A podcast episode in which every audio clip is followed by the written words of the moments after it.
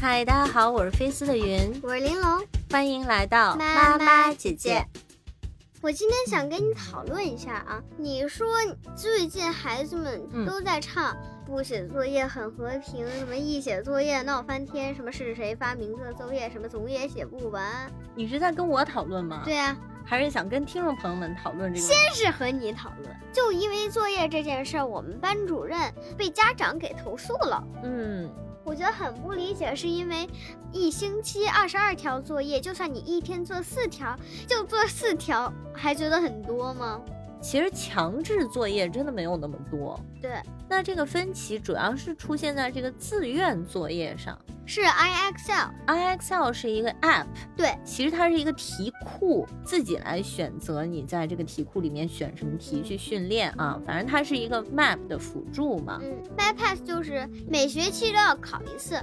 老师多留这个 IXL 的原因，就是因为不久就 math test 了，你要哦考试，你错了你就是错了，没可补了。IXL 没事儿啊，你错了就退两步，你而且你也告诉你为啥错了，然后正确答案是啥，然后再给你出一题，你继续做就行。他一开始说的不是在三天做完嘛？那个我觉得是个误会，那是他第一次留 iXL 作业，嗯，他是周一留的，但是他周四收作业，所以就给家长们造成了一个误解，就是只有三天的时间要做完这二十二条。这个事儿其实我是找老师私下沟通过的，嗯我说三天做二十二条，相当于一天就得做七八条，每一条里面大概二十多道题，对对，是吧？这样的量还是太大了。嗯那他当时就安慰我说，这只是第一周，你没有必要非要全把它做完，嗯做多少，做不做，完全凭自愿。嗯，从一个家长的角度，我去理解这个发起投诉的人的心理，嗯，嗯在于，一方面我们看你做这么多作业，我们家长确实是心疼，嗯，尤其是小孩子近视啊，现在对刻不近容视缓。另一方面呢，你说他真的是自愿吗？那别的孩子都在做呀，你说你让我们家长怎么去接受我们的孩子比别人走得慢，做得少？嗯，那还真得做。所以那他就甘愿说，如果我孩子不做的话，我就希望这个老师干脆不要老师留。确实在 IXL 的时候，今天打开 IXL 我也跟我们说了，我说我还差两 language chart 呢，为什么？就没了了。啊嗯，然后说哦，他是因为讲那个投诉，然后那你们是什么反应呢？有的是耶没有 IXL 啦，没有 IXL 啦，然后有的是我妈不会选，你要给我妈这权利，真的是嗨嗨嗨这留作业给我妈，她一天让我做二十多道，她都不心疼啊，她可以控制。完还有一部分就开始失落说，啊，我想要老师给我留作业。还有一部分就很同情老师说，什么老师竟然被投诉了，一周就做二十二条，难道还多吗？然后就嗯很同情他，嗯，那你呢？你属于哪一种？同情你就觉得他不应该因为主动帮助接受到投诉是吗？对。。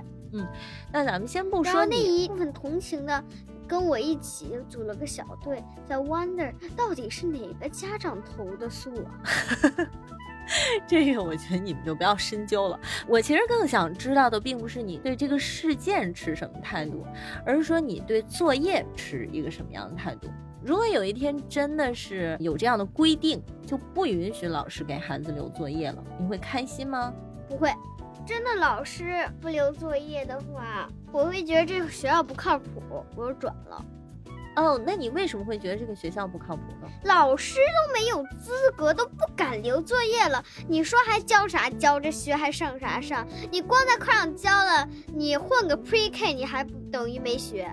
哦，那你其实是认同的，就是作业是非常必要的。对你作业肯定得有，没有作业我也不干，我得上课给老师沟通一下，说老师你为啥没给我留作业？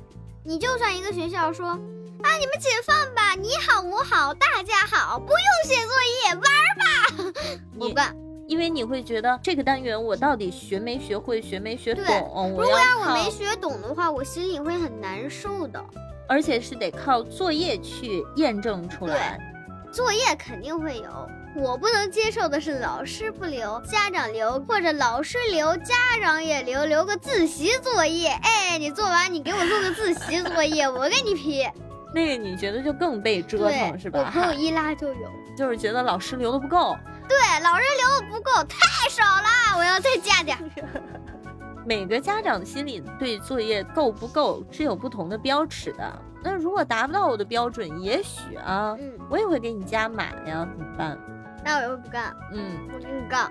我也碰到过主动要作业的家长，嗯，就是你记得你暑假的时候上的那个 English Summer Course 吧？对啊那个英文的夏校。对，在那个夏校里，我真的是碰到特别鸡娃的家长。嗯讲真啊，对比他们，我还真的觉得自己挺佛系的。嗯我看到他们非常严肃的跟老师提要求，嗯，这不行，你们光让他们背词儿不够，还得要每个词要去造句，他光认识这个词是不行的，他得会用。然后有的家长还建议什么呢？你们那个词汇一个单元过去之后，不是有一篇课文嗯吗？说能不能让孩子去默写这篇课文，啊不管是不是这个单元的词，全都要默写下来。我当时听了之后我就疯了，你知道吗？我就私下去跟老师沟通说，哎，不行不行，这这这种量是我接受不了的，我觉得这个会伤害我们的母女关系。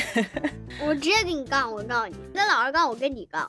哎，对呢，所以究竟多少是一个合适的量呢？我就是在很纠结这个事儿。啊我觉得合适量就是每周英语留一个那个 writing，每天四个 Excel，语文的、数学、目标挺和平的，就你觉得现在的量是挺令对你满意的一个对，量，很对满吗意。但是这只是咱们家呀，嗯你是一个挺主动的小孩儿，你就觉得这个量对于你来说现在特合适对，超级无敌合适。啊。那可能有更主动的孩子就会觉得这个量对于我来说不够。